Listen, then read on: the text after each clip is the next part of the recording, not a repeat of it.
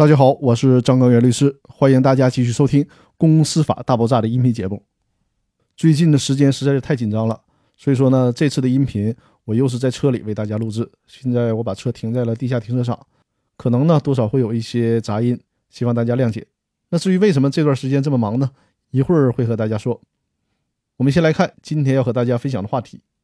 第一次通知的时候不包含股权转让价格，没毛病。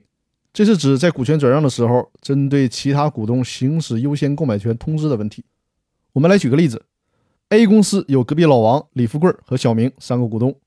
隔壁老王通知李富贵，他要转让 A 公司百分之二十的股权，但是呢，并没有在第一次通知的时候明确下来想要转让股权的价格。这个时候，李富贵自己着急了，怕隔壁老王把股权高价转让出去，而新来的股东又可能和小明串通，在表决权上排挤李富贵。所以说呢，李富贵就以一百二十万元的价格从股东小明的手里买了 A 公司百分之二十的股权。买完没有多长时间之后，隔壁老王第二次通知李富贵，他想把股权卖给王大拿，卖的价格是一百万，问李富贵要不要买。这个时候，李富贵就傻眼了。显然，他从小明手里花一百二十万买百分之二十的股权，还不如花一百万从隔壁老王手里买。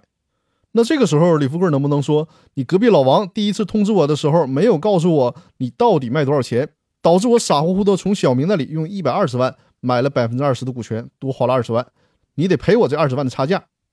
李富贵能不能这么做呢？针对这个问题，最高法院直接给出了答案：李富贵是不能找隔壁老王要差价的，因为隔壁老王第一次仅通知转让股权的意向，而没有通知转让的具体价格，这么做并不违法。至于李富贵多支付了二十万，这属于在隔壁老王第一次通知之后没有及时跟隔壁老王进行谈判，这种情况下导致成本的增高是不能怪隔壁老王的。所以说，在这种情况下是不能要求人家隔壁老王支付差价的。那这期声音略显嘈杂的音频分享就分享到这里了。现在我需要跟大家解释一下，为什么这段时间这么忙了。按照我这个年纪，我也算是充分的响应了国家晚婚晚育的号召了。所以说呢，在这个礼拜，我需要全力以赴把自己婚礼的事儿忙完。而且啊，在这个婚礼当中，我几乎顶了半个婚庆，包括婚礼 MV 的制作、音乐的剪辑，甚至是婚礼的主持人，都是我自己来完成。所以说，这个强度还是比较高的。而且婚礼之后呢，有可能要休一个短暂的婚假。所以说呢，公司法大爆炸的音频有可能暂停更新一周到两周，但最长肯定不会超过两周的时间。而且现在我甚至于已经着手开始准备《公司法大爆炸》第五季音频的笔记了。那在这里呢，我先跟各位听众朋友请个假，